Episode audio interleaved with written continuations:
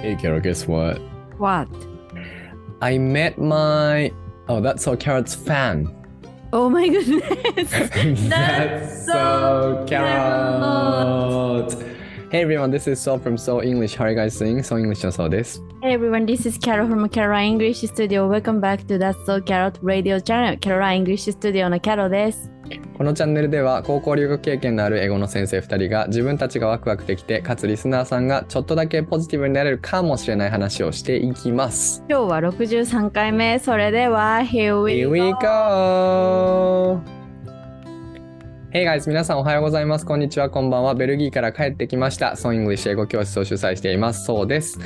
えー英語を先生歴は今年で11年目。今年の目標は労働講師と Don't call it a dream, call it a plan。英語は世界のチケット。私はその券売機。日本にもっと English speaker をのスローガンのもと、英会話発音、 TOEIC と教えています。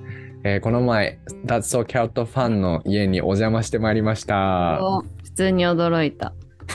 Good morning, こんにちは、こんばんは、こんにちは。英語を学んで心自由にをテーマに英語コーチングサービスをやってるキャロことキャロラインです。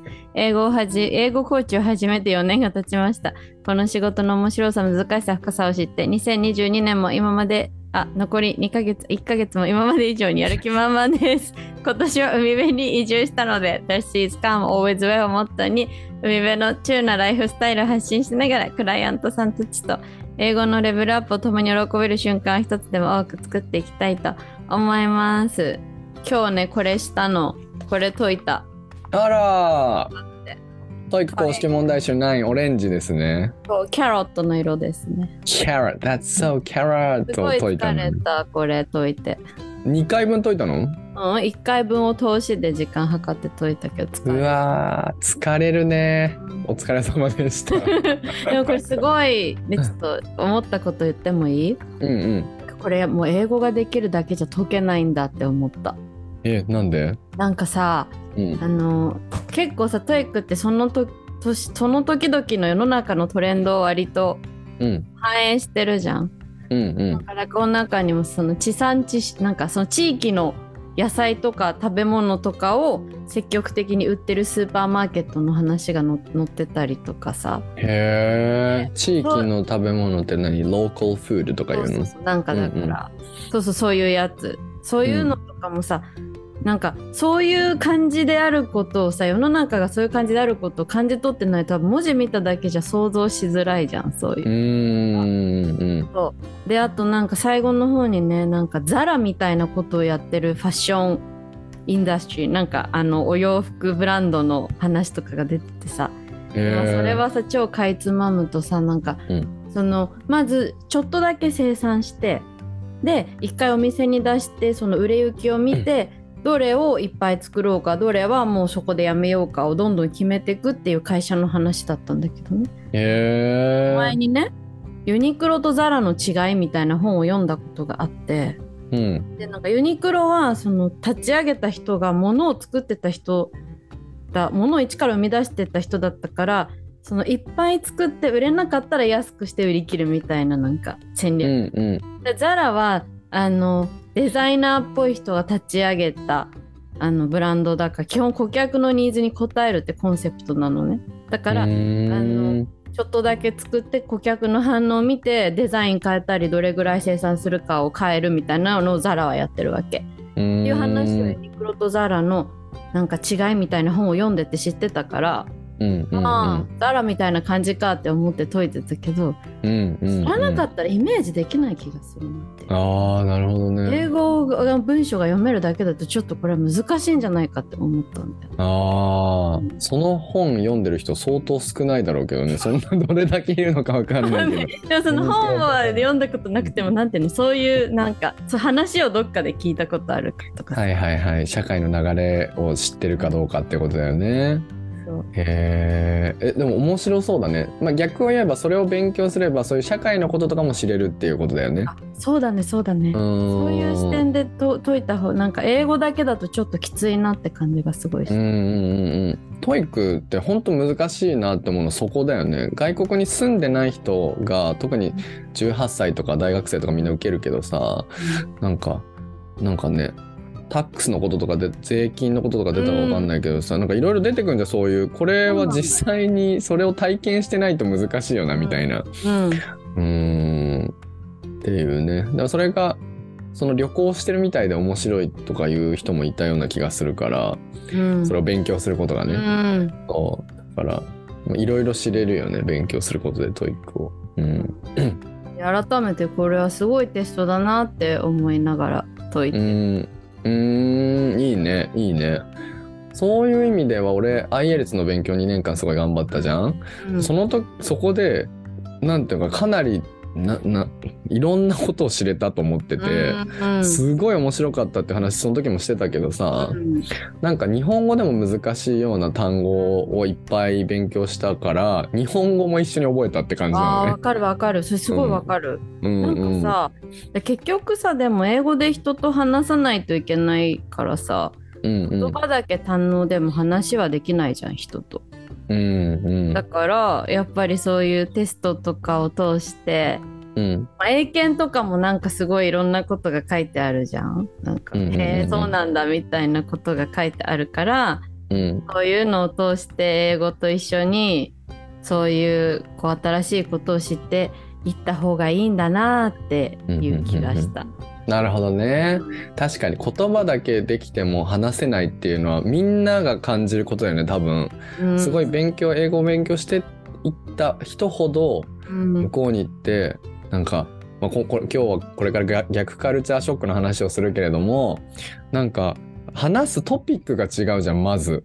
本当に政治の話とかガンガンするしさ向こうの人たちって。うんでそれに対して全く何も考えたことがなかった日本人にとってはなんかえで私は、うん、どう思うかっていうか国がそういう風になってるからそのままなんだけどみたいなさところからあなんかこういうことに意見を持たなきゃいけないんだなとかいうことを学んでいくわけじゃない。うん。だからその勉強を通して文化的背景を知るっていうのは面白いことでもあるしすごい人間力アップにつながるよね。うんそうだね。本当そうだね、だからそうそう。だから中上級者の方は、なんかやっぱさでもさ考えたことないことは話せるはずがないじゃん。なんかうん、言語化を一度もしたことないことが話せるはずがないじゃん多分現実世界でね。うん。だから英語をやりつつそういう意見を持つ習慣みたいななんか英語を勉強しながら意見を作っていくみたいなのはうん。大事かもしれませんね。知れませんね。いいですね。皆さんもしよければ、That's So Carrot Color のTOEIC 公式本、新しいやつ、最近出たんだよね。そう最近で出たすごいいいいい話がいっぱい載ってたあんま全部言うと問題解いてつまんなくなっちゃうから言わないけどさすごい今っぽい話がいっぱい載ってたよ。えー楽しみですね。もしよかったらやってみてくださいということですかね。で、はい。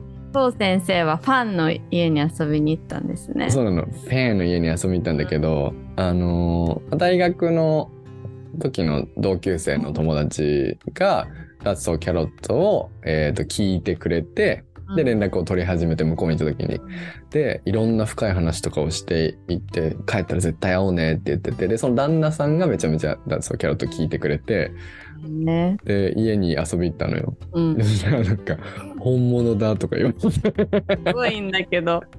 そう。ほんでなんか本当私たちすごい一時期すごかったよみたいな。すぐ二人で「That's so carrot」とか言ってたよとか言って。あ。言っててなんかいろんな話ができたんでやっぱり「That's so carrot」聞いてくれてる人だからさうん。いろんな深いことを考えてらっしゃるそういうの好きな人たちのだってじゃあね。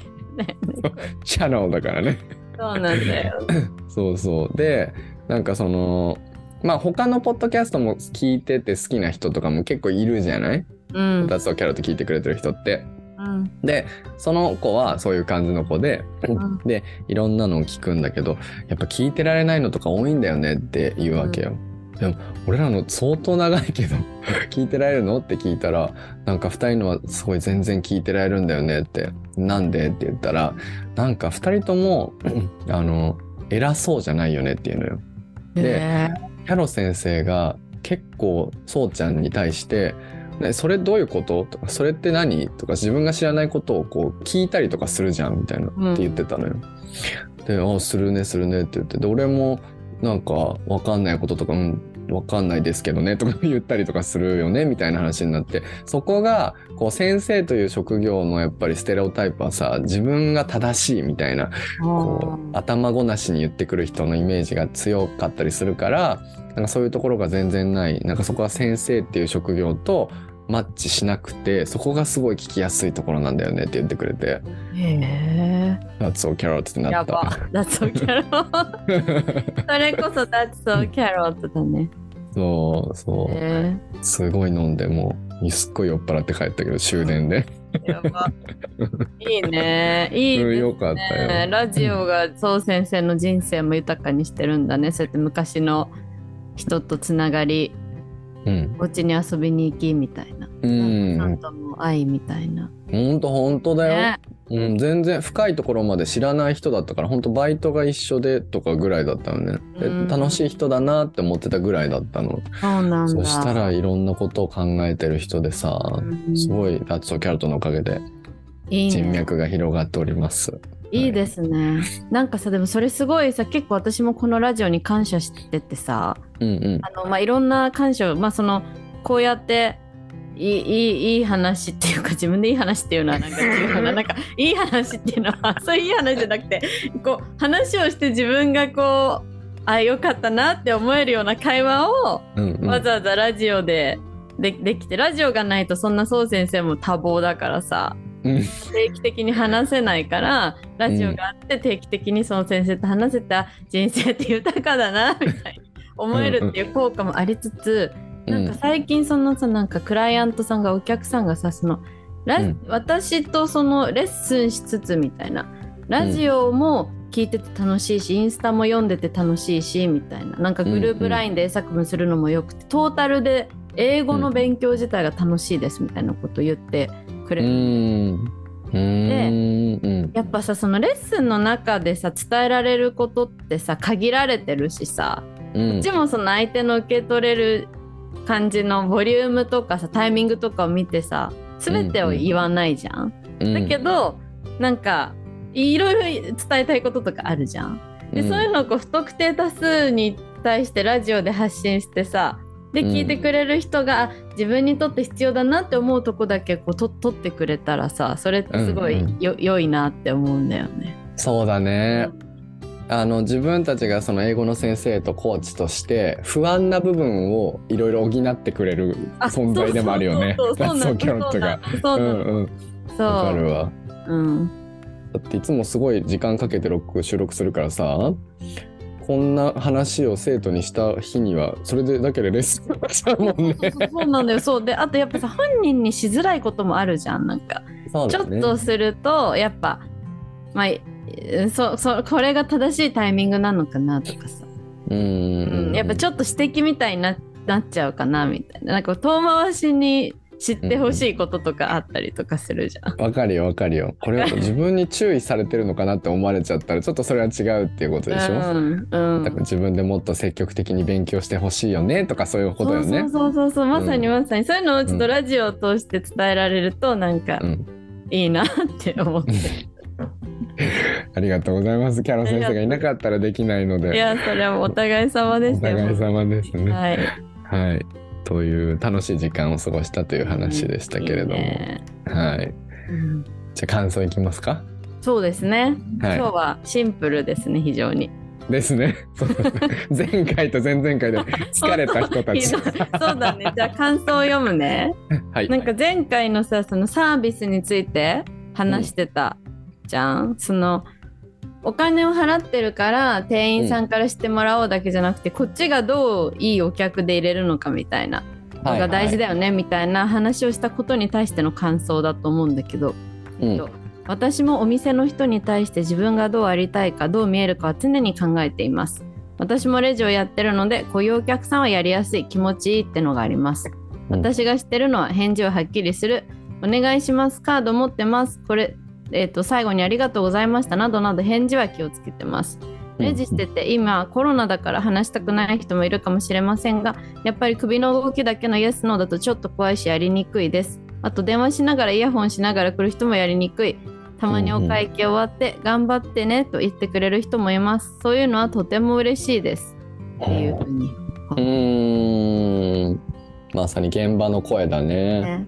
首をうん。1000回ぐらい縦に振った。わかる。わかる。なんかスタバでレジしてるとさ、うんなんかやっぱいろんなお客さんがいて、まあ急いでたりとかね、するのもあるけど、なんかこう、こっちが聞き取れなかったりとか聞き返すこと申し訳なく思わせてくる人いるんだよね。どんな感じでなんか例えば「お支払いいかがしまあお支払い Suica でいいですか?」とかって念のためもう一回聞くと「ああ」みたいな感じで「あてんじゃんあすって」みたいなあ辛い。ー辛いねさ。 Suica じゃなくて他のでやって間違えたら怒られちゃうじゃん。うん、確かにねうん。確かにね。うんもう一回で聞き取ってよってことでしょ？そうそうそれそれそれそれ。そういうことだよね。辛いしあとイヤホンで話してる人とかはなんかうん、あしゃ喋っちゃってごめんなさいみたいになんかなるみたいな。あジェスチャーでややること求められてるんだと思うんだけどこえー、むずうやってむずみたいに YouTube でしか見えない。わかんない YouTube の人しかわかんないからラジオの人はトゥットゥットゥしか聞こえてない確かにでなんかそういうのとかもねなんか確かにわかるなって思って聞いてた。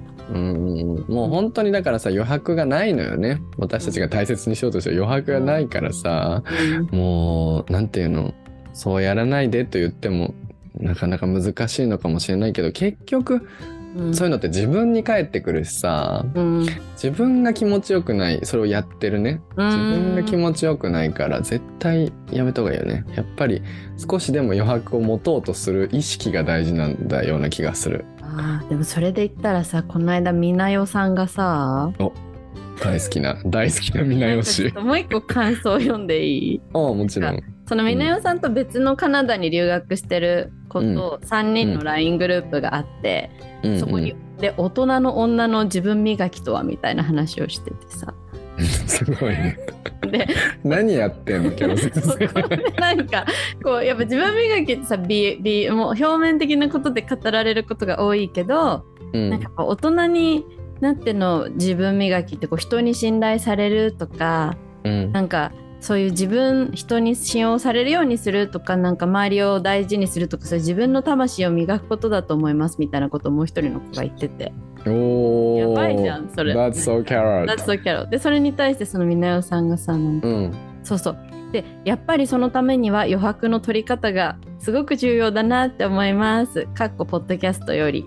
自分の魂を磨くことで自然に心にもにもゆとりができて周りも自分も大切にできそうですよねって言ってた。あら素敵。ポッドキャスト引用してくれるのすごい嬉しいそうね引用してくれてる。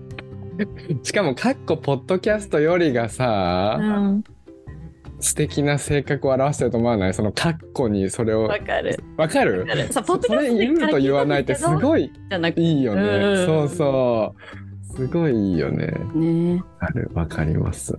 だからさその余白っていう意味でさ、うん。なんていうかな枕言葉であの枕言葉って美しいなって思うの最近、うん。なんかこれ前に言ったと思うんだけどとかさ、うん、言う言うじゃん。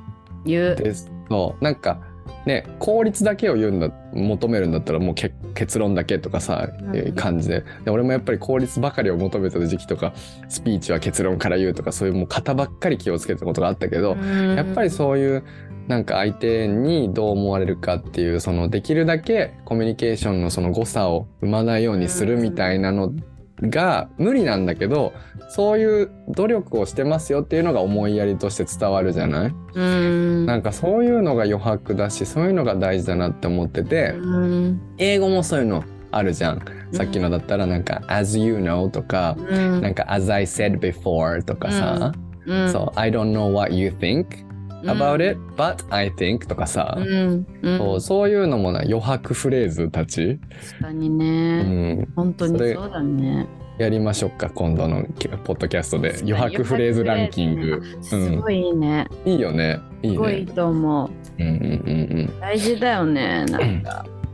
なんかサッシーが著書に。うん橋原里乃ね。私の尊敬するリナ・サシハラ急にサッ出てくるから。少々友達かと思う著書に。必ずその AKB に行った時に後輩に注意する時は私もやっちゃうんだけどねって絶対つけますって言ってたあすごーい。大事じゃんでも私も絶対つける。私もよくやっちゃうんですけどって必ずつける、あすごーい、うん。それなんでって言ってた？サッシ受け止めやすくするためだって言ってた、うんうん。やっぱり、うんうんせ責められてるって思っちゃうと人ってもう耳を閉じちゃうから。同じ同じところにいるよっていうのを見せるためって言ってたと思う、いいねいいねいいね。さすがサッシすごいよね。うんじゃあ私感想言っていいですか？お願いします。ちゃんとこうやって膨らんでいくんだね。い いちゃんと感膨らんで想がもらえるとね。そうだね。そう、いい感想しか来ないですから、私たちには。はい。いや、なんかね、千穂がなんか言ってたから、ちょっと先にそれ読んでいい？千穂がなんか言ってたんだよね。千穂がね。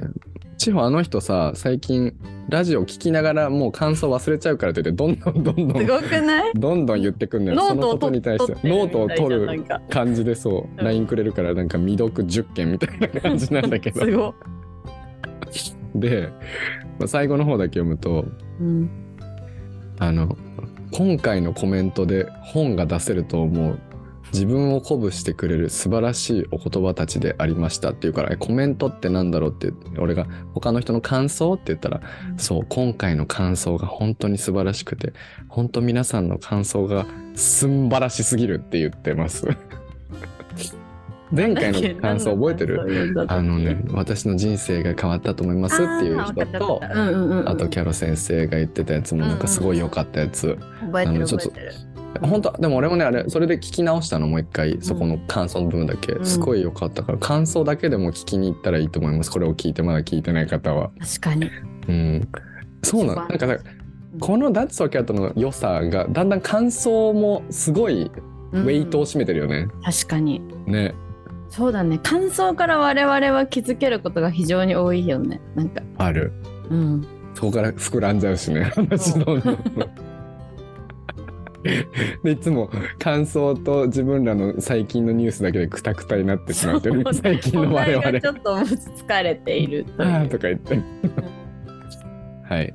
じゃあちょっとよ読みますね。今回のは、えっと、That's So Carrot に対する感想ではないうん話なんです。ちょっと読みますね。何の何に対する感想かっていうのを分かってもらうと思うので。はい。うんそうちゃんこんばんは。念願のシタールデビュー。期待を超える美味しさでした。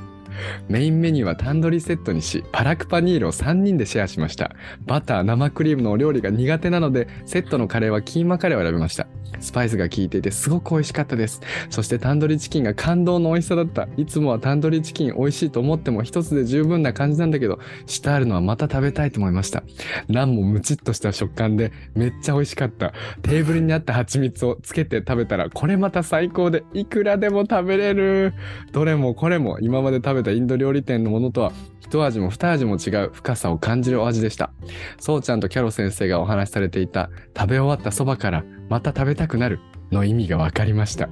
お土産にはスタッフ一押しのフィッシュマサラとなんと蜂蜜を買ったので家でも感動を味わいたいと思います。ラジオでしたら教えてくれてたくさんの情報もありがとうございました。ついにグルメチャンネルとしてのなんかことを担い始めた脱走キャロ、そうキャロ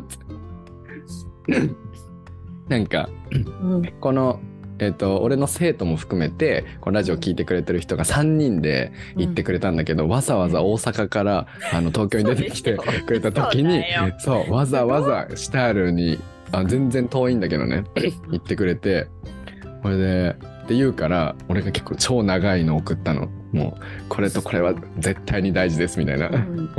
それめっちゃ長い返事くれてもう3人に送ったんだけど3人とすっごい長い連絡くれて、本当になんかなんかあの感動のレベルがち違いましたみたいな、うん。絶対にまた行きたいと思いますみたいなこと言ってくれて、自分の店とかじゃないのにめっちゃ嬉しい、I'm so proud of that place って感じ。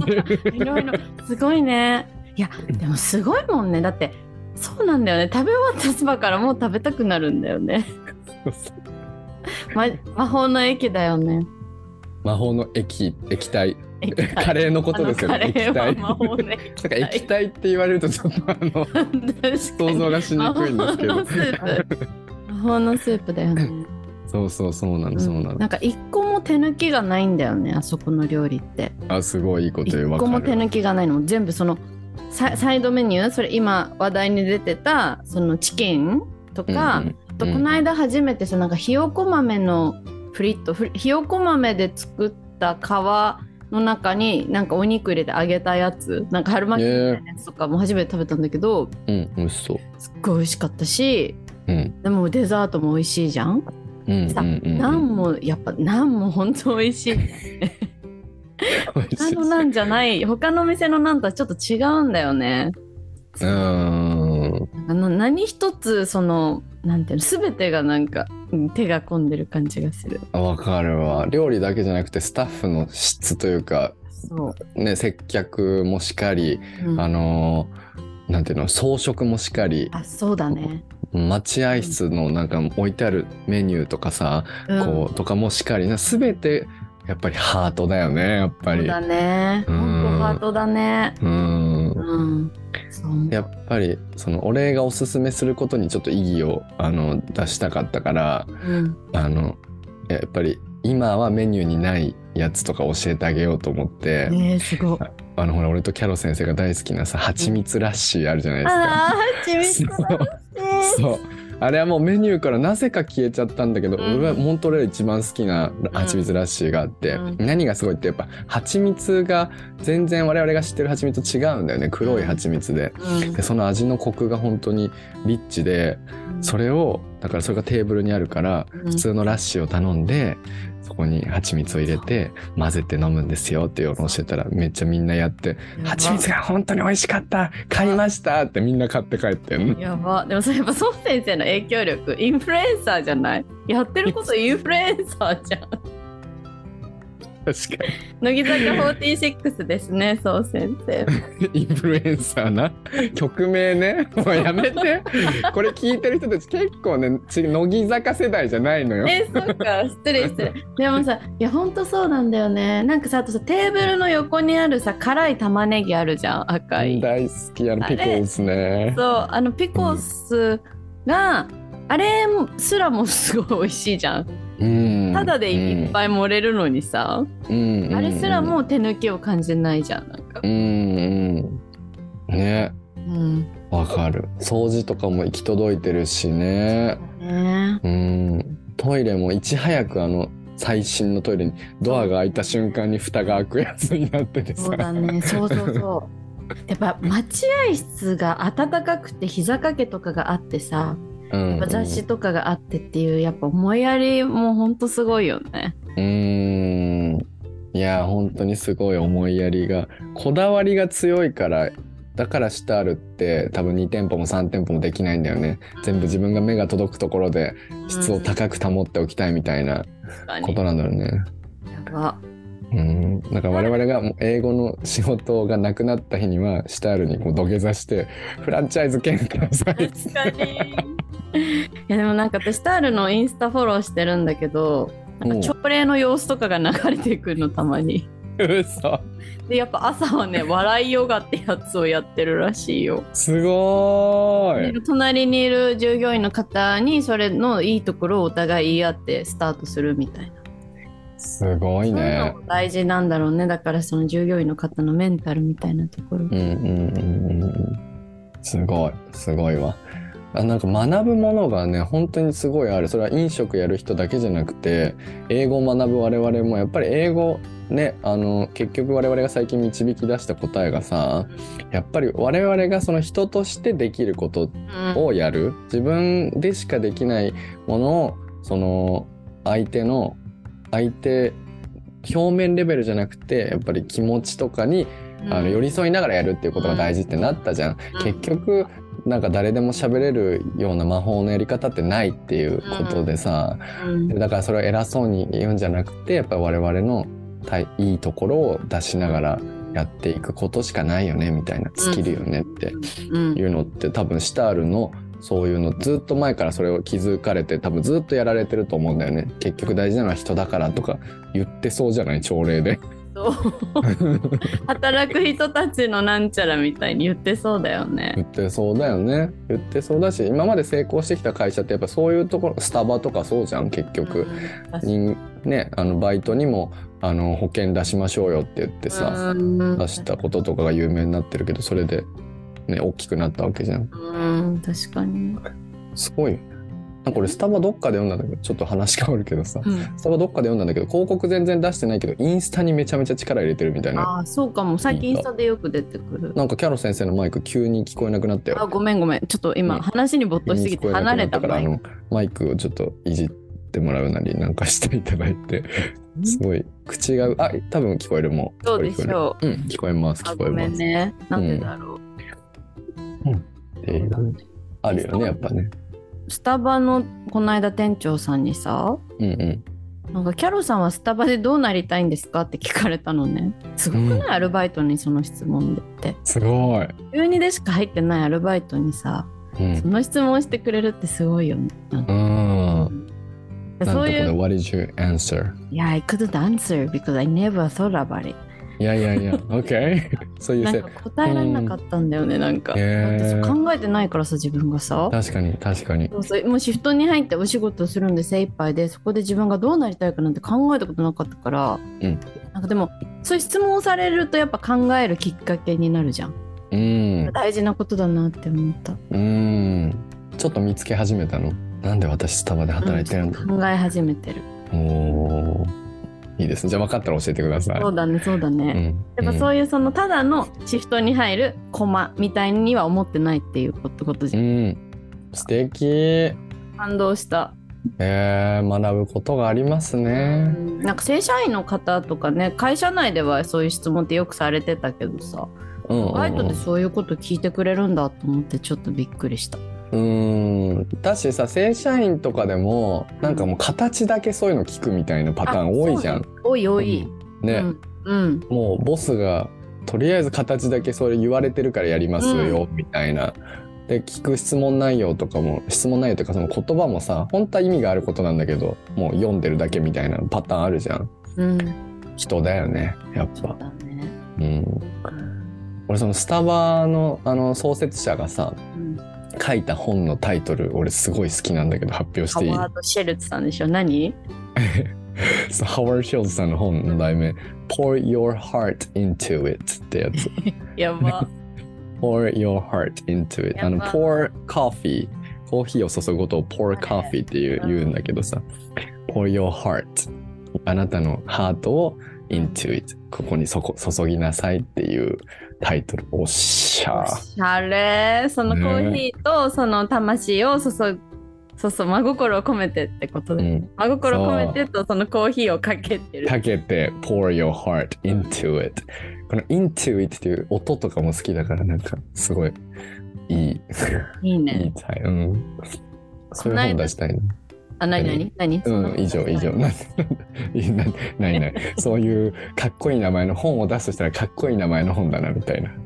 えー、なんか作ってそう。なんかよく言ってるじゃん。この間もなんかドアとキーをかけてなんちゃらとか言ってたじゃん。だから。ちょっとバカにしてるじゃん今。いやおしゃれだなんか。っ てやっぱさすがだなっていつも思ってる。けど ありがとうございます。な What were you gonna say? あなんて言おうとしてた？なんかそのすごい発音をすごい頑張っていたクライアントさんがいてうん。この間そのクリスマスソングを紹介したのね。うん。だからさなんか発音頑張った後にクリスマスソングを聞いたら英語の音が愛おしく感じましたとかって。何それ？Oh That's so so cute! やば発音を頑張って勉強した後に曲を聴いたら英語の音が愛おしく感じました。ら。しいよ。Oh my gosh でもでもなんとなくわかるじゃん。その愛おしく感じるっていう風なセンスは私は持ち合わせてなかったけど、うんうん。そう先生とよく言ってる「この音いいよね」とかささっきのうん。音がいいとかそういうことだと思うんだよね。うんうんうん。いいね。その人はまたレベルが一個上がったわけだね。違うステップにいるんだね。そうなんですいいねいいね最初最近のね生徒たち僕あのフォニックスを最初にやってもらうことにしていてうん。で自分が作った動画をもうなんかうん。毎日見てくれてる人とかいるんだけど、そういう人たちがやっぱすごい発音が良くなってるのを見るとみ見てですごいいいですねって言ったら本当にフォニックス最初にやってよかったですって言ってくれてて、そうやっぱ大事だなみたいな。やっぱり読み方がわかるからね大あのうん。大事な大事な英語で言うとあ正しい発音で正しい発音で読み方がわかるっていうのっていつになっても大事だろうなと思うから。すごいなんかすごい大事なんか私そう先生に言われてフォニックスをやり始めたんだよね一番最初に多分。う。んうんうんうん。さやっぱなんか共通言語もできるじゃん。なんか単語のさなんか読み方を教えたい時にフォニックスの「O」の発音何でしたっけって言うとさなんかできるじゃん、うんそうするとなんかよ、読めたりするじゃん？うんなんかその、共通言語作りみたいなのにもすごい大事な気がするし、うんうんうんうん。フォニックスやってくれたお客さんはこの間ハワイに行った方とかもやっぱなんかそのあそうレジとかでさ「12 the bag?、って聞かれるじゃんなんか、うんうん。うん。袋必要？袋いりますか？うん。そうそう。時になんかやっぱこのバッグバッグって思ってても絶対聞き取れませんでしたみたいな。なんかフォニックスでちゃんとうん。バッグって音をやったから聞き取れましたみたいなことを言ってあー。すごい。そうだから最初にやるのいいよね。絶対最初にやっとくのが大事だなと思う,、思う中3までの文法と、まあでききたら瞬間作文もやってやったらもっといいけどあとフォニックスをやってるといいよね。そうだね。そうう思う、ん、うん。やば。また喋りすぎちゃった。驚くよね。驚くよねなんかすごいさこう分析するとなんていうの？こう一個の単語から新しいエピソードが膨らみ そのエピソードを話してるとまた新しい単語を次の人が引っ張ってくれてなんとかと言えばさつって。なんかさ Speaking of that いやいやいや話したがりなのかな私たちって。ん。なんか何なんだろうねななんなんだろうね。どういう頭してんのって感じこれが苦手な人とかも全然いるだろうね。だからこの行ったり来たりしちゃう。話おの母さんによく怒られるよ。なんかあんた頭の回転が速すぎてちょっと なんちゃらみたいな。んちゃら。ななんか頭の回転が速すぎてちょっと大変みたいにお母さん。すぐ次の話に気づいたら言ってるみたいあでも俺もそういうタイプだわ完全にあでもなんか言ってるお母さんもそういうなんか空港で w i f i ルーターを借りた時にその女の人がもうダーって説明を早く言うじゃん。なんとかですよね。よろしいですか？はい。なんとかね、ね、ね、ね、ね、ってめっちゃ言うじゃん。な、うん私あれ何一つわからなかったっ。やばはい。じゃあ本題行きましょうか。そうですねそうしよう、はい本題では本題に行きます。はいじゃん。これ春、えあどうお願いします。はい。帰国後の逆カルチャーショック。Reverse Culture Shocks After Returning Home イエーイ。これはそう先生があの最近ベルギーから帰国されたわけなんですけど、えっとはい。海外に留学するとまずカルチャーショックって呼ばれるなんかショックがあるじゃん？トイレを3回に1回しか流さないとかさ、うんうん。なんかあのすごい S サイズ頼んだらめっちゃ大きいのができたとかね、うんうんうんうん。だだけどその長く、うん。ある程度長く海外にいた人が日本に戻った時もなんかあれ？こんなんだったっけ？ってなっちゃうのを逆カルチャーショックっていう風に呼ぶんだけど、今日はそれをちょっといくつか紹介したいと思います。思います。逆カルチャーショックの方が辛くなかった？っていう。辛かった。辛いんだよね、うん。あれ？自分のホームのはずなのに馴染めないみたいなそうそうそうなんだよ。あれ辛いよね。辛いようね、ん。特に高校で行った時は、うんなんか日本との架け橋が何もなかったから連絡手段がだから1年間の後のなんかあの目覚ましいせ変化の上でさ、うん大変だったんだあよ。る。なんかエイリアネイティなかった俺。もうエイリアネイティッド本当もう That's the right word って感じ。エイリアンになっちゃったってこそうそうとよねそうそう。なんか周りからの距離をすごい感じたっていうかさ。わかる、ね。でもどうしていいのか分かんなかった俺。もう、んなん時間が経って大丈夫だったって感じ、うんただ単に、そうだね。そうはい。はい。です。で今回も前回と同じ感じでですねそうと、えーキャロがリスト化したものをバッと出しますのでここからガンガン話を広げていきたいと思います。YouTube 勢の方々はこれを見ていただくと分かりやすいと思います。はーい。面白そ面白そうだね。う。うん。最初にリスト全部言う？言おうか。言おうか。よじゃあそう。おもろがあわかる。もうわかる。でしょでしょ あ前よりも分かりやすいよね、前回のあれよりもね。いや、いい。じゃあキャロ先生のもあります、全部聞まあ今度はさ、エピソードじゃないからこん、なんとかだよねっていうぐらいよね。うん。で、それを聞きながら、あ、そっか、それって当たり前だと思ったけど、当然のことじゃないんだなっていうのを皆さんにかんあの感じていただけると、すごい、うん。俺らの、これを話す意味があるかなと思いますけれどもね。おはい。じゃあ、そう先生の読むよ。はい、お願いします。Hag。わかる。How are you? 味が濃い。過剰放送。チキリータ。感染症対策のため。電車が静か。人が並んでる。店員がよくしゃべる。みんなスーツ。ご飯を毎回全部食べる。品数が多い。ご飯が安い。褒めない。Bless you。会話の広げ広げ方がわからない。人混みがやばい。はい。キャロ先生のやつ。はい。はい。見た、みんな見た目が一緒だ。こ の言い切り。美白の地位。スタバのサイズ小ささ。えー、小さか。小さ。ご飯の量がなんてちょうどいいの？これウケるんだけど、この書き方。なんなん入ってこないんだけど。歌広最高。あーわかる。トイレのドア全部カバーされてる。お洋服の学校に行きたいと言ったら、親大パニック。くるくるパーマで学校に行ったら校舎に入れない事件。カバンにキーホルダーつけていたら職員室に連行される事件。みんな授業中にトイレに行かない。人に会えるのは2週間後。すごい。学校シリーズ多いな。そう、ちょっと昔の話。そうだね。結構先生にあれね呼び出されてるね。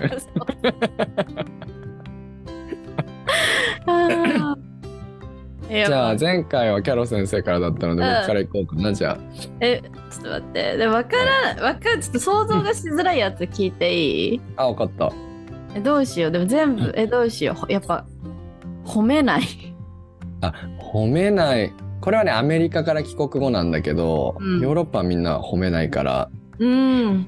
そう、あのさ、あアメリカ人ってほんと、髪とか切ったらすぐ、I like your hairstyle! みたいな、You got a haircut! みたいな。大事だよね。大ごと大ごと。あ、だすっげえ、俺さ、超覚えてんのが、なんか、そんなまだみんなと仲良くなってない時に、髪切ってったのよ、すごい、すごく。うん。でそしたら、そしたら、高校の廊下すごい長いんだけど、その廊下のめっちゃ奥から、なんか女の子がすごい勢いで走ってくるなと思ったの、こっちに向かって。全速力で。うわーって走ってきて、Oh my god! そうってどうやら言いながら走ってんのよ。それで、それでジャンプハグされたよ。うん髪 I love your hair! って言ってえー、It's so cute! って言われた。そうなんだで。いいなぁアメリカに留学してるって思ったその確時に。かに。あの廊下のね、ホールウェイでロッカーがファーってあって、ハグというアメリカっぽい感じでいい。そう。そう。ねそうなのよ。まあ髪型だけじゃなくてもさ本当にストレンジャーがさ見知らぬ人が「Oh my god I like your shoes」みたいなうん、言うこと言うやん。言う。そう。あれ超いいなって感じ。超いいよね。なんかさ、褒めることによってのさ、失うものって一つもないじゃん。あいいね 褒めることで失うことは一つもないよねうん。うんだからいい習慣だよね。なんか別に嘘もみんなついてないっていうかさ、目に入ったものがいいなって思ったからそれを垂れ流してるだけじゃん。なんか。うんうんうんうんいいよね、すごく。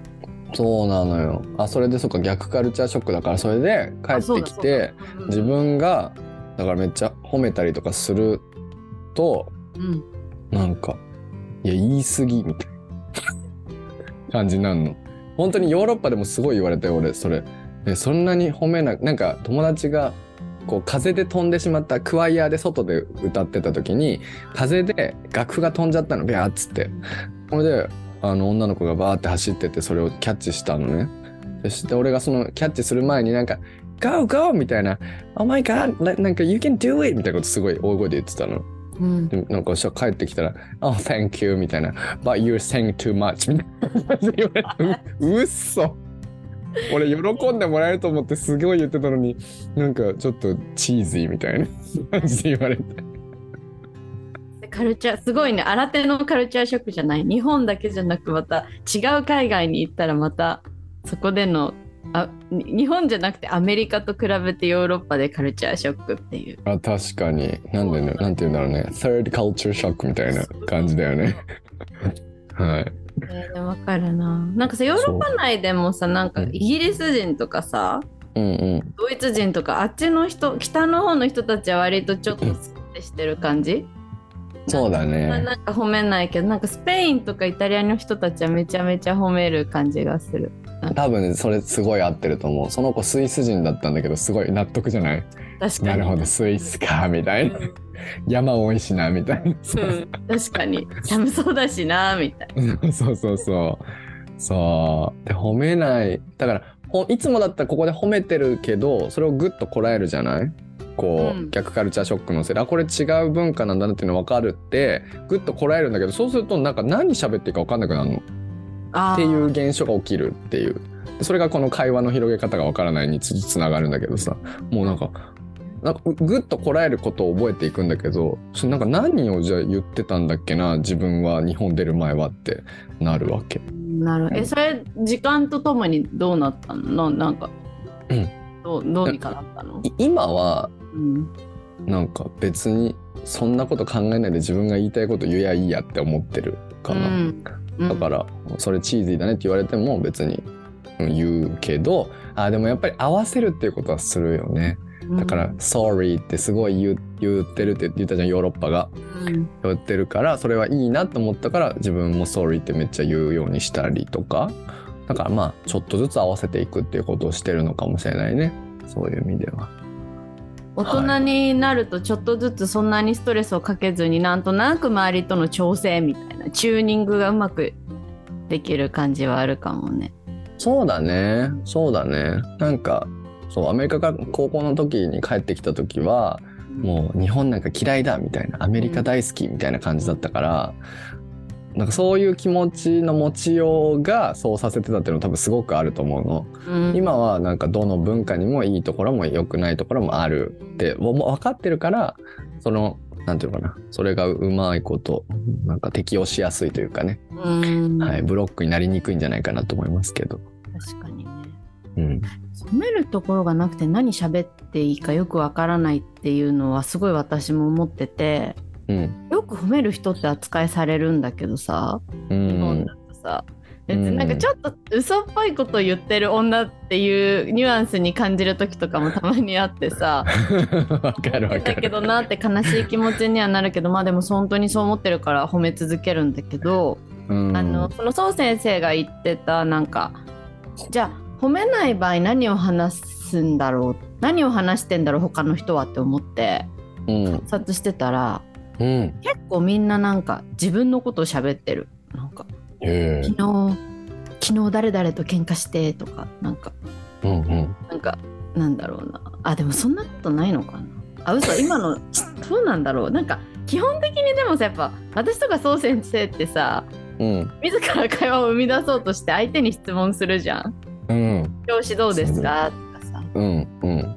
なんかそういうの全くしてこない方とかいっぱいいるよねいっぱいいるよね。そうすると何も生まれない気がするわかる。でもそれです悩ん悩んでたもんね俺とキャロ先生、なんで自分たちばっかり質問いっぱいしてなんか相手はツンケンしてるのにあっちのそういう人たちもすごい人気者だったりするんだろうみたいなことに悩んでたよねそう20 20歳ぐらいの時、そうそうそうそうまさにね。うん、だけどそのさっき言おうとしたのはなんか今日今日寒いよねとかなんかあすごいなんか厚めのコート着てきちゃったみたいなそういう会話が繰り広げられてる気がする。なんか褒める褒めなないなんていうの？そう褒めとかがないと。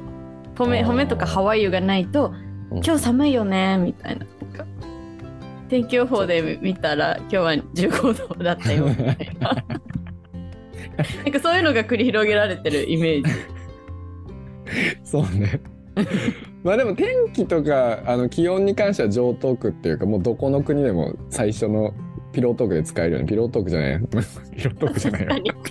ごめんごめん。ごめん。間違えちゃった。間違えちゃっピローの上でもしてもいいけど別に天気の話は。た。あんましないよね。ピローの上では逆に。えほんであかね寒いからちょっと布団かけようみたいな。間違えちゃった。はい。じゃあこのペースでいくと大変そうなので、ぞ次行きましょうか、じゃあ。はい。はい。キャロ先生のやつは、じゃあ、お洋服の学校に行きたいと言ったら、親大パニック。そうそうそう。なんかさ、アメリカの高校とかってさ、あ、これアメリカのいた高校生の時の話なんだけど、なんかうん。将来ファッションデザイナーになりたいからアートの授業いっぱい入れてるとか、なんかうん。将来そのシアター、なんかミュージカルとかのなインダストリーに関わりたいから、そのシアターのクラスいっぱい取ってるとか、なんかうん。そのそういう人なんか歌手になりたいから音楽の授業いっぱい取ってるとかなんかファッションデザイナーになりたいからどうちらこうちらとかそういうの結構自由だったっていうかさなんか。はいはい。高校生の話だよね。そう高校生の話ね、うんうん。でそのノリでさなんか私もファッションデザイナーになりたいってなぜか思って。なんか一緒にその高校で仲良くなってくと一緒にこうお洋服のなんか絵とか描いたりとかしてさ、でなんかやっててさでそういうのを見るとホストファミリーとかさその周りの友達がさ「Oh, you are so talented」とか言って「才能あるね」みたいな感じのノリになり、うんうんうん。なんかファッションデザイナーなれんじゃないみたいな錯覚が起こるんだよね。もしかしたら錯覚じゃなかったかもしれないけど、うん気持ちになり日本に帰国して、で、うんうんそのさなんか高校では進学クラスみたいなところに行ったからさ、うんもうなんか大学に行くのが普通みたいな感じのとこだったんだけどうん。いや待てよファッションデザイナーになりたいならお洋服の学校行った方がいいよなって思って。すごい。アメリカナイズド。資料取り寄せたの？そう資料をねネットで取り寄せたのね、うん。うん。親が大パニックになっちゃってさ。あの、お母様とお父様が。どうしたの？みたいななんかそうそういう学校に行くのもいいけど4年生の大学行ってからでもいい いいんだからみたいな。ああーと思って温度感の違いに驚いた。そっかそうかそうか。それでどういうふうに返したの？それに対しては。あーそうかと思って。あすごいすごいなんか焦ってるなって思って。うん。ででもやっぱさ日本の学校に戻るとさうん。周りも受験モードだしさなんか自分もどんどん現実的になって、うん。やっぱこう日本で生きていくんだったらまあちゃんと大学に行っとこうかなみたいな感じの気持ちになり、自然に順応してったと思う。うーん。でもそのまあ今思う、あ、うん。何？何うんうん。あなんか今思うとそのやっぱなんだろうな高校1年生の時のさ初めての面談で言われたのがさ担任から、うん。なんかその何？キャロラインさんの成績だとここの大学とここの大学でどうちゃらこうちゃらみたいなそういう話が繰り広げられるじゃん？うん。1年生から？うん、すごい進学校だねそれはやっぱり。全然違うなってなんか「I wanna be a fashion designer」とかなんかそういう自由な発想うーん。をやっぱアメリカの高校の子たちはそれが叶う叶わないに関わらず抱いてたなって。うーん。全然違うなって思った。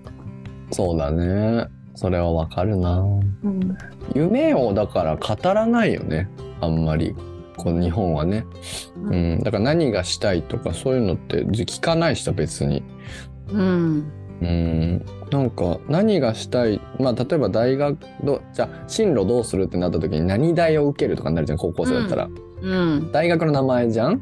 うん。でもやっぱりヨーロッパとか、まあ、アメリカとかもそうだったけどうん大学で、まあ、例えばだから「I wanna study なんか animals」とかさ。うん。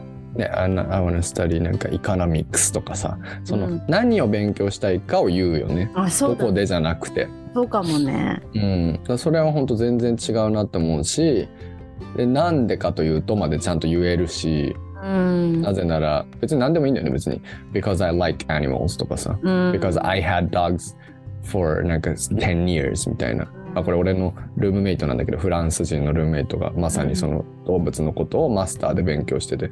でもマスターで勉強するぐらい動物が好きってすごいことじゃない？すごい。動物のすごいことしてるってことだね、きっとね。そうそうそうそう。であのなんか鳥だかあ狼って言っかな？狼が一番好きでだから狼絶滅から守るための環境をなんかその守る仕事がしたいんだって言って今なんかインターン行ってんだけどすごい。でそれででもそういうのやるんだったらやっぱりなんかニューヨークとかアメリカがやっぱりそういうのアメリカもともん？アメリカでも勉強しなきゃいけないし仕事をしたいからうん。でフランス人だから全然英語できなかったんだけどそれで一生懸命英語を勉強してなんかすごい最終的に喋れるようになってたからさ。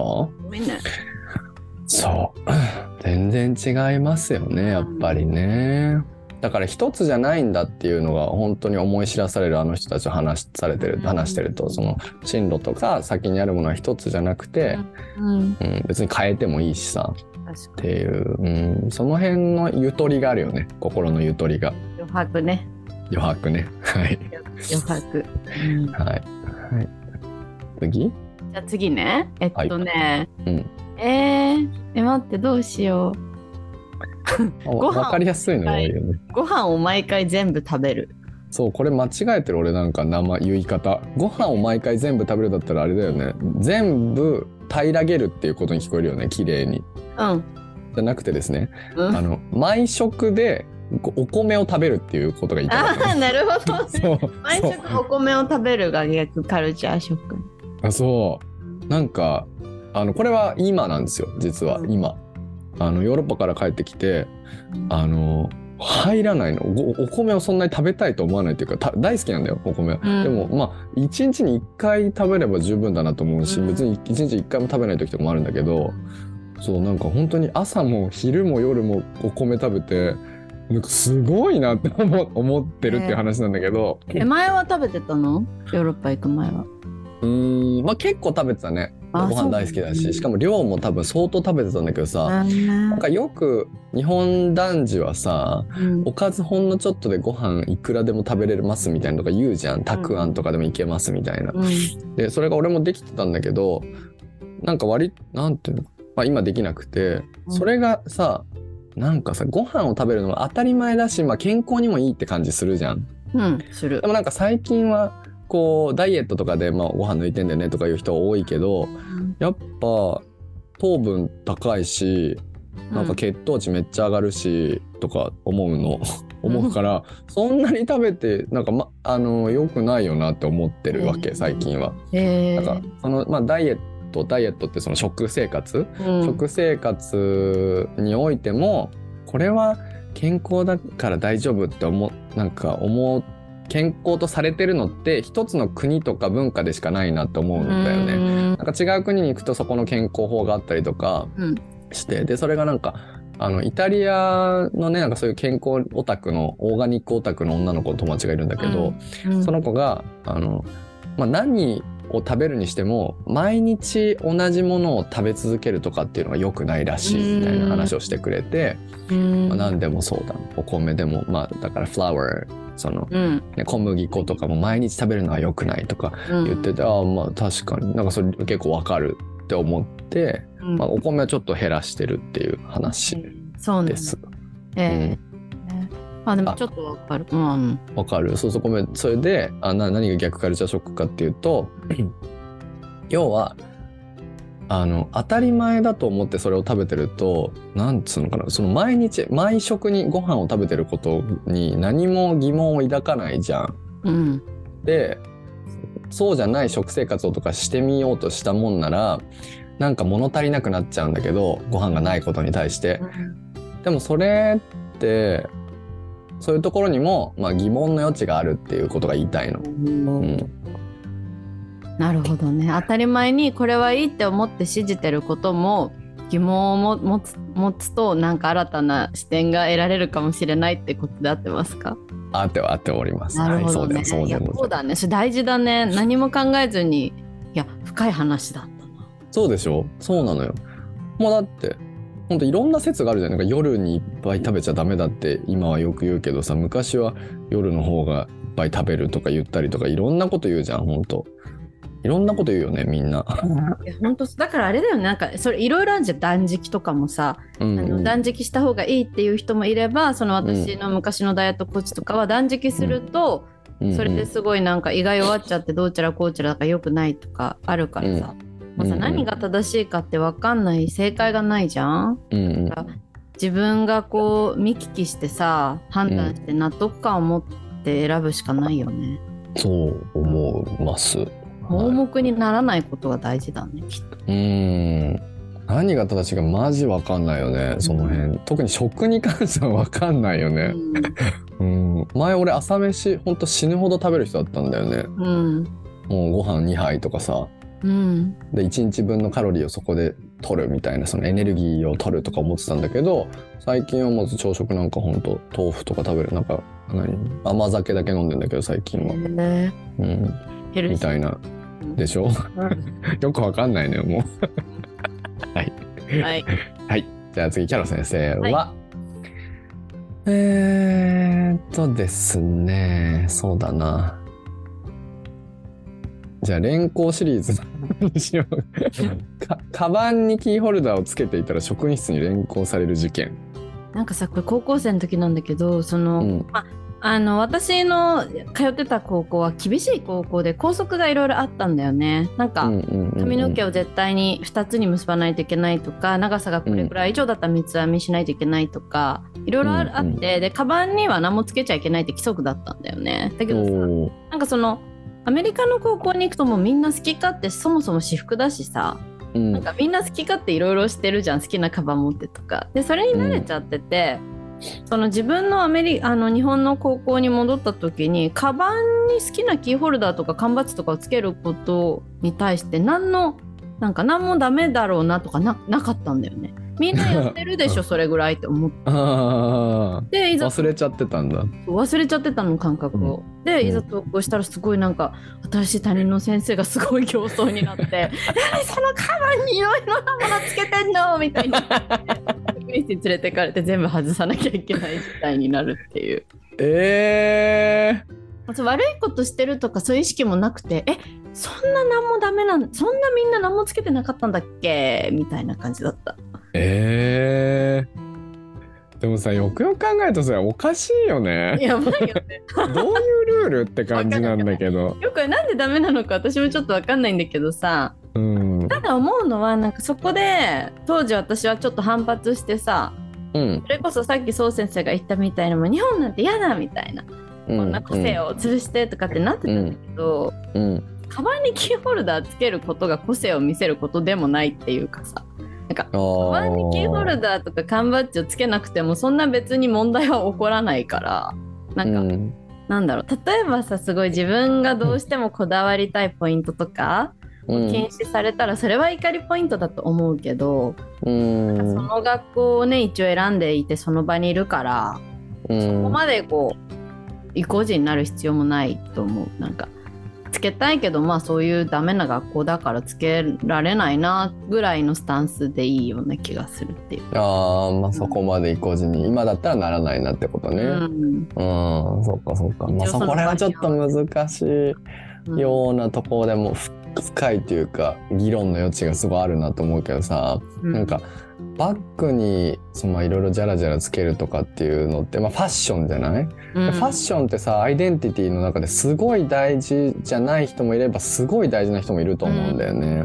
確かにそう。なんかそれってまあ例えばそのさトランスジェンダーの上戸彩ちゃんがねあの、うん。まあドラマで金髪先生で、うん。があの頃にやっぱりそのすごいあの胸を隠すためにめちゃめちゃ強いなんかあのコルセットみたいなやつを巻いてみたいな描写があったけどそれとはまた違うじゃん。そういうセクシャリティのアイデンティティとは違うけど、じゃあそれよりもファッションのアイデンティティが下かって言ったらそれはやっぱりこうつけられるものではないと思うんだよね。自分を表現するものとして。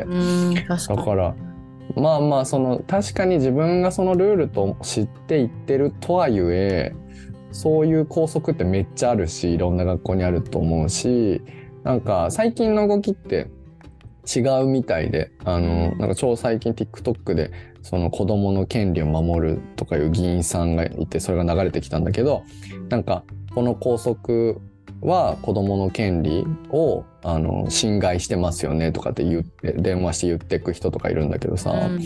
そうなんかそれその時のはこうあのなんか音楽の授業の時に、まあ、その音楽の合唱祭コンクールがその全世界全全国ですごい強い学校なんだよね。うん。でだから音楽に力を入れてる学校でそのみんなの前で音楽のテストで一人ずつ歌わされるみたいなうん。テストがあってってこれとまあそれとそのジャラジャラのキーホルダーがさ同じ例じゃないと思うんだけどでもなんかそれってやりたい人はやりたいけど本当に嫌な人とかもいるじゃないですかみたいなこと言ってて。いやまさにそうだなと思うしそういうなんかわけのわからない子供の人権を守らない校則とかって絶対なくなってった方がいいし本当アウトデイテッドだなと思うしなんか日本の学校の先生とかって一番世界のその世界の教育水準とかを知ってなきゃいけないはずなのにその先生たちが頭が固いからうん。この学校の校則とかが変わっていかなくてしわ寄せが今の子供たちに来るっていうのってすごい良くないと思うんだよね、うんっていう真面目な意見でした。あれ何だったんだろうね。私も謎、うん。なんかコートとかもダサかったのね。だからうん。似たようなコートユニクロで発注して着てたのこっそり。へ疲れると追いかけられるのなんか分かる人と でもさコートにとコートについてはすごい私にとっては big deal なわわけですよそのそうだよね。ショルダーはさいいけどコートはダサいのを着てずっとさうんうんうんなんか歩くのなんてそれこそアイデンティティの問題っていうかさ、うん self-esteem の話じゃんね。うんうん、自尊心ですねセルフエスティームね。そうだけど、うんうん。でもあれなんでなんだなんでなんだろうね。なんでああいう校則がいろいろあったのかなとは思うけどうーん。やっぱルール従る従うよね。やっぱり。校則を厳しくしてみんなが同じにして、うん。でそこになんか統一心みたいな。従わなきゃいけないもの。なんかその戦争のためとかも言うじゃん、うーん。戦争から残ってる。その要はそのなんていうの国の言うことを聞く人たちを育てるための学校っていう位置づけだったねもともとそうそうそう。だからそこの名残が残っていてだって学ランとかセーラー服もそうじゃん。学ランとかも。森山が言ってたな。確あかに。本当なんかその戦争のに行くための服がまあ学ランでみたいな。うん。それが今でも残ってるとか言うから、うん、だからそういうものじゃないはずだからね。学校っていうのは学びの場だからさ。自分たちが将来を描くために必要な学力を上げるとかそういういろんな、いいろんな刺激に触れるとかっていうことだと思うからさ。と俺は思うんだけどね。うんうん。だからそうね。学校の教育とかに関しては本当に俺、まあ、分かんない。どれぐらい変わったか分かんないけどあの頃の自分の中学校とか思い出すとなんか中学あの本当い嫌だって思う、すごいうん、ちょうど一昨日ぐらいにね中学校の友達と会ったのよ。飲んだの、6人ぐらいで。で本当今あの学校があったらもう大問題だよねってやっぱ言ってて。うん。絶対行きたくないよねって、うん。自分が親だとしたら絶対子供通わせたくないよねっていう話になったのね、うんうんめっちゃわかると思って、うん。うん、不思議だよね。あそれがだから全然違うよね。そのうん、海外にねなんかイギリスとかはそういうとこありそう。なんかドラマとか見てると制服があって規律が厳しくてとかありそう、はいはいはい。やっぱアメリカの学なんかアメリカってやっぱ伝統があんまないじゃん。1800年から。しか、はいはいはい。国がないじゃんね。あ、はいはいはい。まあ、なんかそんぐらいじゃん、はいはいあんまないんはいはいだろうね。その伝統とかそういう規律とかそういう考えがね。ないかもね。だから学校も自由な感じだったのかもしれないそうかもね。アメリカだけが違う説あるもんね。あるあるある、うん。うんアメリカだけが違う説すごいあるよ。あるよね。はい。はい。じゃあそれでじゃあ次そう先生ね。はーい。えどうしよちょっとこれ消すね。消してくね。この言ったやつは。う分かった。うん。あとなんだっけ？お洋服の学校に来たりたやつだね。感染症対策のため。これもう俺ぶち切れそうなんだけど 本当に。ぶち切れたの？ぶち切れないですよ。感染もうどこに行ったって感染症対策のためっていう言葉を言えば何でもルールがまかり通ると思ってさでもそのルールが doesn't make sense at all みたいな。え。なんかだからあのハンドタオル使えない感染症対策のためハンドタオルが使えませんとかー、感染症対策のためなんかエレベーターの中では無言でお願いしますだのなんだのかんだのかんだのさ。ほんでエレベーター出たら急に大声で喋り出して何の意味があるの？みたいな。確かに。もう無事切れてる本当に。そうなんだ。毎日。ね。やっぱずっと日本にいると気づかないそういうの。なんか、そうだよね。うん、今すごいハッとした。確かにいろんなとこに感染症対策のためって書いてあるなって。そうでしょ？もうなんかバカの一つ覚えのようにあこんなこと言っちゃいけません。でもそういうこと言ってるからみんなもうあでもあれじゃん。だからそのささっきの話になるけどそのブラインドにななる恐れがあるっていうかさなんかうんうんうんこう言っとけば大丈夫とかこう言っとけばうん。いいみたいななんかそういうのになっちゃうとちょっと嫌な感じがするんだろうね、きっと。ね。うん。なんか理由があったりとかそこに意図があれば納得するじゃん、こっちも。うんうんうんうん。だけどなんかそんなになんかた例えばですよカフェとかでさ感染症対策のためとか言ってさめっちゃ仕切りしてさなんかいろんなこと制限してるのに店員の方が素手でなんかトングで食べ物を取ってた。とかね。だとうん。よよくわかんないじゃん本質が何なのかうんうんうんうんためとか言うならそれもちゃんと手をアルコール消毒してなんか手手袋してと取ってるとかならさ本当にそこは気をつけてるとこなんだなみたいな感じの考えになるけど、ポポーズだけみたいに見える時が結構あるから違和感を感じるのかもしれないよ。うんまさにもういよく代弁してくれましたって感じですよ。本当にやっぱ一番の怒り怒り神道って感じなのはやっぱり子供たち小学校の給食の時になんか一人でみんな食べてるとか言うじゃん。ん。もうなんかあれとかもう信じられないよね。だったら我々もそういうことしなきゃって思うわけよね。だ多分さってこ、うん。あ何？うん。いや子供がなんで私たちだけって思うに決まってるじゃんそんなの。で大人ってわけわかんねえなって思われて当然だよね。そこがねだって選べない子たちだからさあの子たちは。そこで勝手にルール決められてみたいな、もうたまったもんじゃないだろうなって思ってますけど。でも整体師と話したこの間なんかだから一番厳しい親に向けてそういうポーズをしないといけないからそうなるわけじゃないはいはいはいはないんかはい。多分その一番厳しい人にクレームされないためのじゃんきっとそういうのって。はいはい、はい。やっぱそれこそ、本当にその日本人のさ私もそうみんな DNA にあるけどさ見られ方が大事っていうのに全てつながってる気がする。うん。ね保護者の中には絶対もうしょうがない喋っていいよ子供たちっていう人もいっぱいいるじゃんなんか。え。多分いるよね。大半なんじゃないのって思っちゃうよね。でもなんか一部のすごいなんか訴えますよみたいな人を恐れてそういうルールにしてるような感じがなんか想像できるかうら。ん。うん。そうね。さっきキャロ先生がポーズのためにだけにやってるって言ってたけどさ、ほんとその通りだな。うんポーズのためだよね。うんっていうのが腹が立つのよ。ほんと。うねん。やってますよっていうのをなんか押し付けられてる感じ。私たちちゃんとしてますから、みたいな言われてる感じがするの。なんか。シキリータもそうだよね。シキリタも同じです、本当に。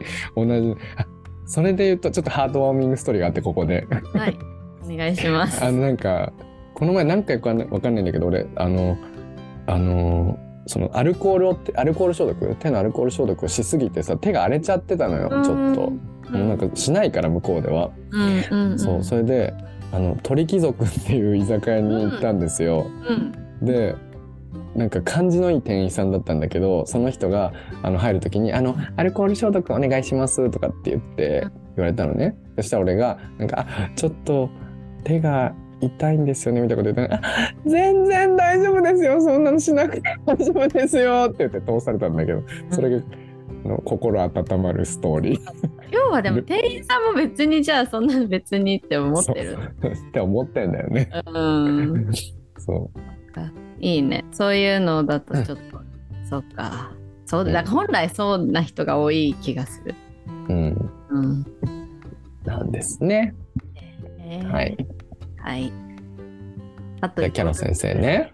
あと、何個そうだね。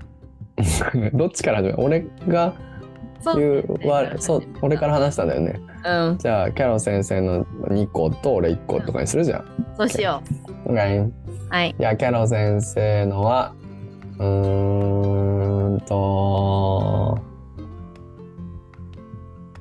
歌広最高。お願いします。なんかさ逆カルチャーショックってかやっぱカラオケボックスという存在の偉大さだよね わかる。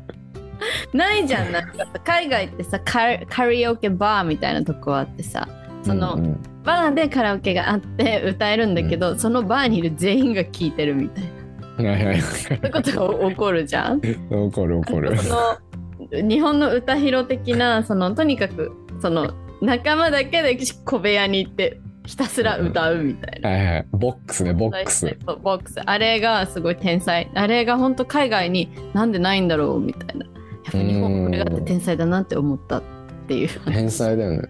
うん、かカラオケやったことある向こうで？いやあのカラオケバーみたいなとこで。みたいなとか。うん。うん。ある？あるある。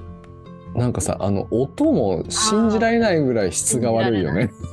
信じられない。よね。しかもみんな歌下手じゃんなんか。下手だよねみんな でもみんな下手なのにさ堂々と歌っててすごいなって思うう、ん。そう学ぶとこがあるよね。そうそう。なので、カラオケ文化ってめちゃめちゃ発展したなと思う。日本すごいよね。うんもうその新機種が出たらみんな湧くもんね。あの高校生たちの時は本。当だよ採点とかしてさそうそうそうそすごいよう。うん質が高い。なんだろうなやっぱ会話がそんな得意な民族じゃないからさ私たちはうんうん。やっぱなんかさ高校生の時とかにさアプリで会った子とか、男の子と会うとかってなるとさなんか、ちょっとサイズ行ってカラオケ行こうとかなったりさそれこそ、うん友達と遊ぶ時もそうだよねなんかサイズ行ってプリクラ撮ってカラオケ行こうみたいにななってさなんかうんうんうんうん。ただ喋るっていう風なことで場が持たない人とでもカラオケに行けば場が持つみたいなああ、すごい、そういう要素あね。ると思うんだよね。うん喋らない民族ならではのね。あそうそうそうなんかさ、わかんないけどさあの海外の人たちってみんなバーかハブみたいな、うん、はいはいはいはい。ピクニックみたいな外のテラスみたいな、じゃんウォーク、ウォークとか言うね。ちょっと今度歩かないみたいな。そうそうそうそうそうそうあるね。そう喋り前提だもんね。うんうん。いや、わかる。歌広があるのは本当にね、日本人として生まれてよかったなと思いますよ。私もそう思うはい、はい、じゃあ次ねはーい。味が濃いの味が濃いそう、これでも、まあ話したよね、この前ね。うなぎの味が濃くて、そう、白樺で味を占めましたよ、みたいなうんご飯をしよう。味が濃いの、全部。えーでさ、まだ濃いの、今でも。ちょっとだんだん慣れてきたんだけど。うんで、だから日本人ってなんかさ塩分取りすぎとかさ、糖尿病が多いとか言うじゃん。そりゃなって思ったって話。ね醤油ベースだから醤油と砂糖とみりんベースだからそうそうそうそう。やっぱさ、あ日本人、日本のご飯って美味しいと思うんだよね。で、それはさ、あの、それアメリカに行った時にめっちゃ感じて、アメリカのご飯まずすぎてさ、で、なんでまずいんだろうなって思ったら、やっぱ下味をつける文化がないからだなっていうふうに思ったわけ。で、それを日本に帰ってきた時に、あ、やっぱり日本って下味とかつけて素晴らしいなって思ってたんだけど、今回ヨーロッパ行って、ヨーロッパの料理美味しかったけど、下味みんなつけないのよ、全然。そうでもそうだからなんか味があのだから塩分が取りすぎとかその体に悪いこととして捉え始めました。その下味をつけるとかっていうこともあうん。なんか、まあ、そこ下味つけるって最高だなって思ってたんだけどまあそうじゃないパターンもあっていいんじゃないかなとか。なんか例えばこの前あのバイキングとか行ってえサラダ取ったんだけどサラダとかでドレッシング全くかけないで食べるの今とか。わかるかも。うん。わかる？そうなんか全部に対して何かしらの調味料をつけるよねあそれすごいね。それやっぱヨーロッパのあれだよね。ヨーロッパでの学びっていうかさうん。素材をすごく大事にしてるじゃんヨーロッパの人たちは。そななぜなら素材が取れるからさなんかう素材が豊富な土地の人たちだから、素材連発。例えばそれこそその パンの上に生ハム乗せて食べる以上とかさパンの上にトマト乗っけてオリーブオイルかけて食べる以上がなんか美味しい国じゃんね。そうなんだよね。うん、でそういうものに対して価値を感じてる人たちだからうん。なんか日本だと料理しなきゃって感じがする。だけどヨーロッパとかのあそれこそスペインに留学した時に感動したのがやっぱ食卓になんかそんなに手が込んでないものがバンバンバンバンってなんか置かれるみたいなパン。スープ、なんか野菜、ボンみたいな。でもなんかお、いしい。だからあご飯ってこれで十分ご飯って言えるんだなみたいに思ったんだけど。お分かる。全く同じよ。全く同じですね。それがこの品数が多いにつながるんですけど。うん。日本って品数超多いじゃん。うん。それスタンダードでお母さん作ってたら絶対大変だよなと思うわけ。いやほんとそう。わかる、ね。うん。でもあっちの子たちなんか俺がだからその俺そんなに全然作んないけどご飯と味噌汁はまあて最初にあってでプラスメインチキンソテーとかでプラスサラダとか、まあ、例えば4品ぐらい作るとするじゃん俺が。そしたらなんか「You're eating so much」みたいな言われるのねヨーロッパで。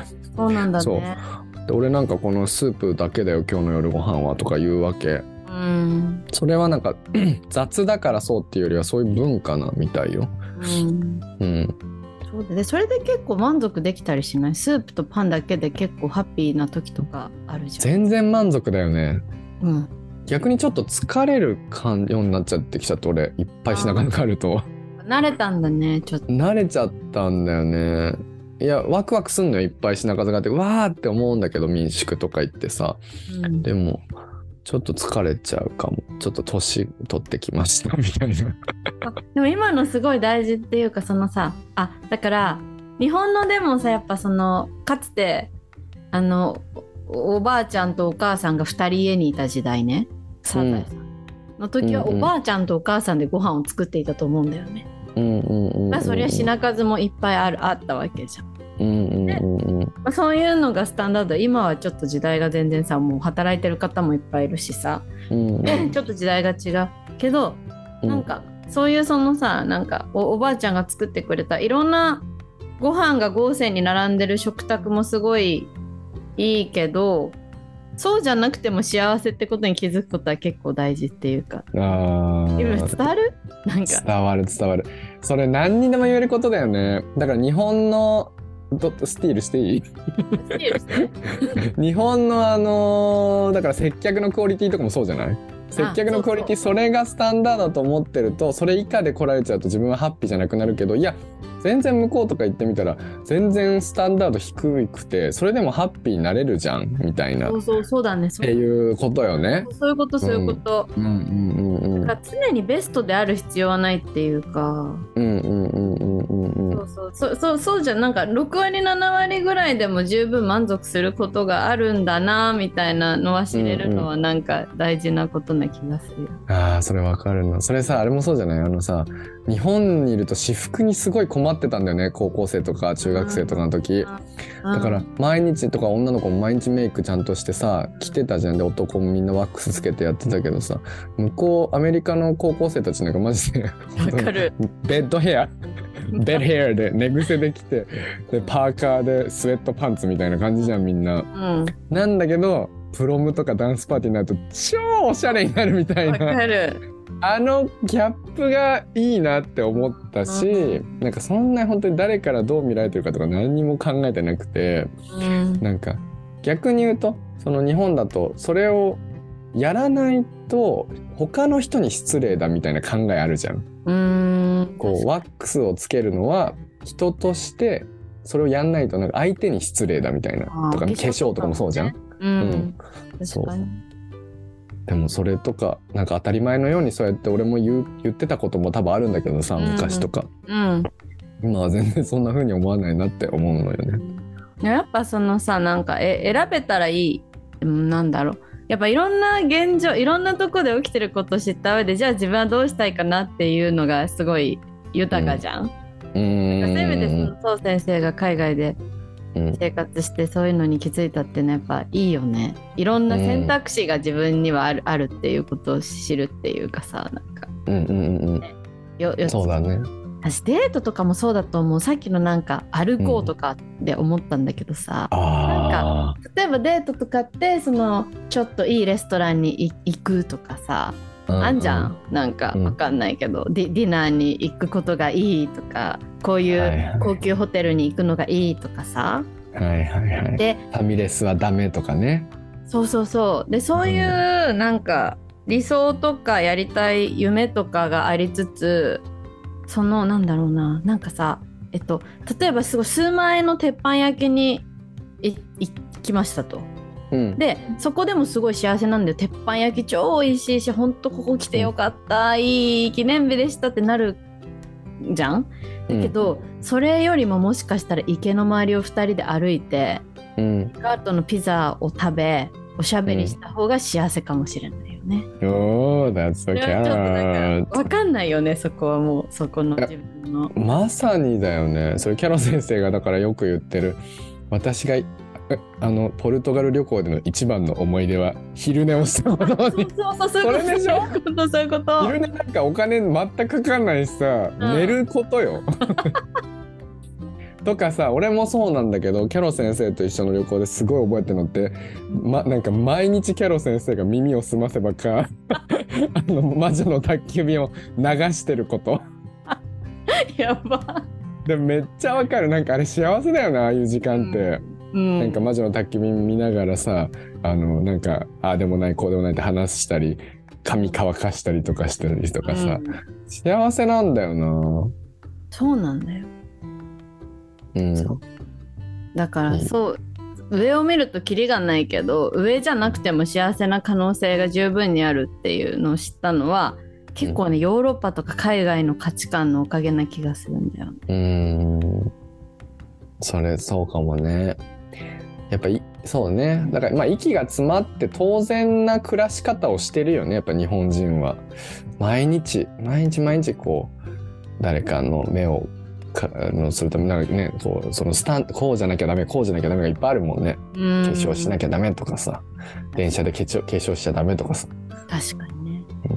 電車で化粧しちゃダメなのかな？っていう風な考えになることが大事ってことだよね。そういうことそういうこと、うん。俺とかなんでダメなの？って感じするもん電車で化粧してとか。電車で電話しちゃダメとかね。うん。うん。なんか日本にいるとそんな当たり前にダメっていうか不快な感じがするけどさ。うん。でもんだって一歩海外出たらめっちゃ喋ってんじゃんみんな大声で。うん。うん。ダメダメダメが多いっていうのはやっぱり息が詰まるよねやっぱりねはい。勉強になるな。ですね。めっちゃ楽しくなってきちゃった。もう一個聞きたい。ちょっと待って。キャキャロ先生の一個で終わりじゃなかっ今何？何話してた？今た今どれ？どれだ？今の？わかんない。あれ？あれ？わかんなくなっちゃったね。何を言っあれ？何の話？っていう。まあい。いか。もういいよ。もういいかどっち？あと一個ずつ言って終わりにしよいいよう。うん。だってそう先生のこの「ハワイユが聞きたくてしょうがないの。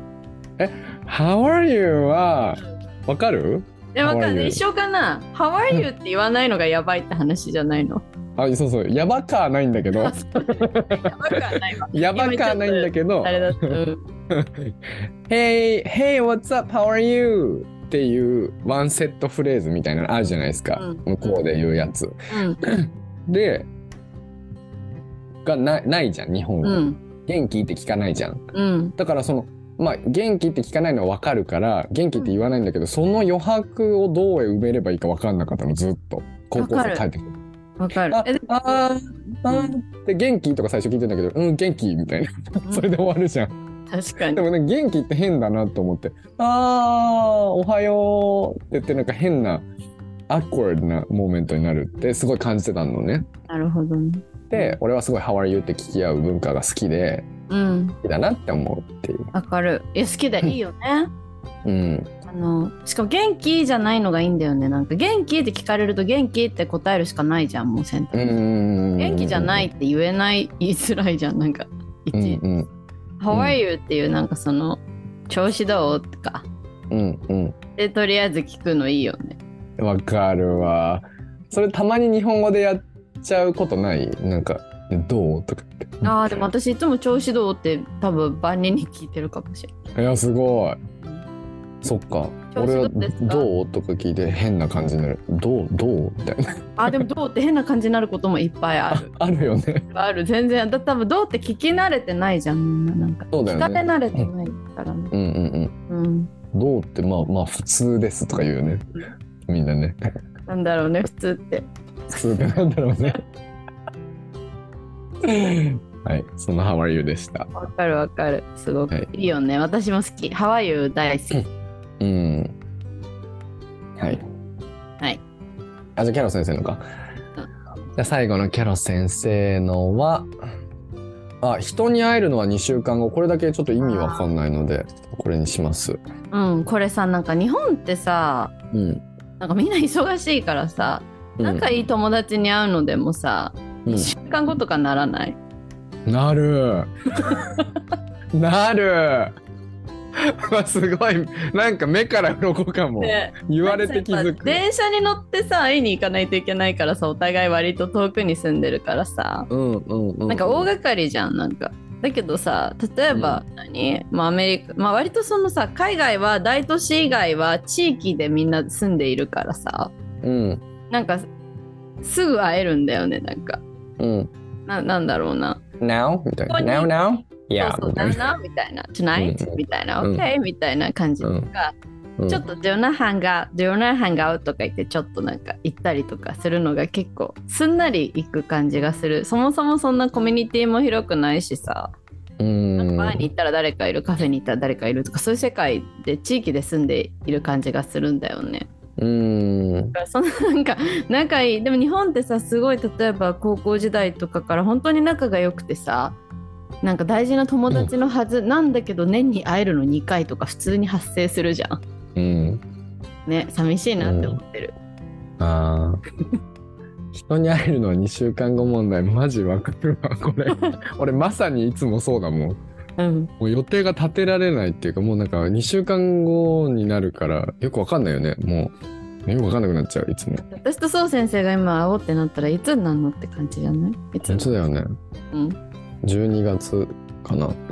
で12月は年末でちょっとバタバタしてるから1月ってなるじゃん多分。確かに確かに。要因になりそうだよね。うんでもその1ヶ月どうしたって感じだよね。でもなんかここで会えないって。でもやっぱそれこそやっぱ例えば私とそう先生がさ同じ場所に住んでてさなんか、うんうんうん。えじゃあちょっとなんか次の仕事まで2時間あるからお茶しようよとかができる感じではないないよね。そうだね。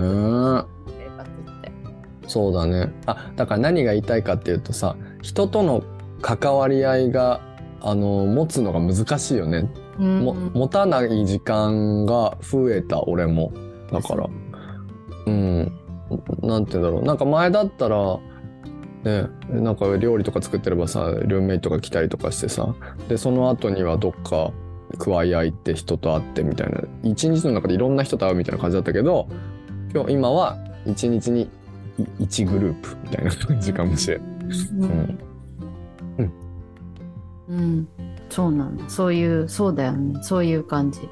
うん、人に会えるのは2週間後っていうのはなぜか仲いい友達でも最低うん。2週間はかかるっていう感じ、うん。わかる。わかりますわ。なんでみんな忙しいんだろうね、あんな。って思っちゃうよね。わかんない。でも自分も含めてじゃんなんか。そうなんでなんでこうなんだろうね。まそあなんでだろうねう。ねえなんで自分こんなに忙しいのって、まあ、いつも思ってんだけど、やっぱり忙しいのよね、やっぱり。はい。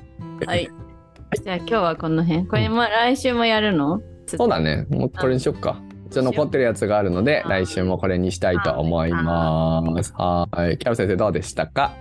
楽しかったんじゃないですか楽しかったです。いいね、逆カルチャーショック。面白いですね。わかるっていうね。どれぐらいこれを聞いててわかるってなる人がいるんだろうね。うんそれも気になるよね。うん、気になるところですね。うん。はい。てるからね私たちは。ちょっと経験私もそう先生ももはやアメリカとヨーロッパ両方に留学をした者同士だからさ。うんうんうん、うん。なんとなく似てるじゃん視点がね。そうだね。じゃない人はどう感じるのかみたいなね。そうだね気になるね。うん。私もそれ思ってましたっていうのか。えそこに驚くんだって思うのかどうなんだろうねうん。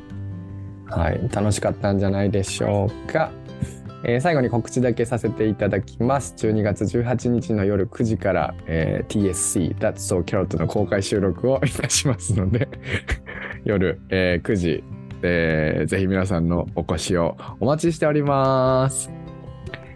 はい。じゃ今日はありがとうございました。Thank you so much for listening to our podcast, everyone. Have a beautiful day. Bye. Bye.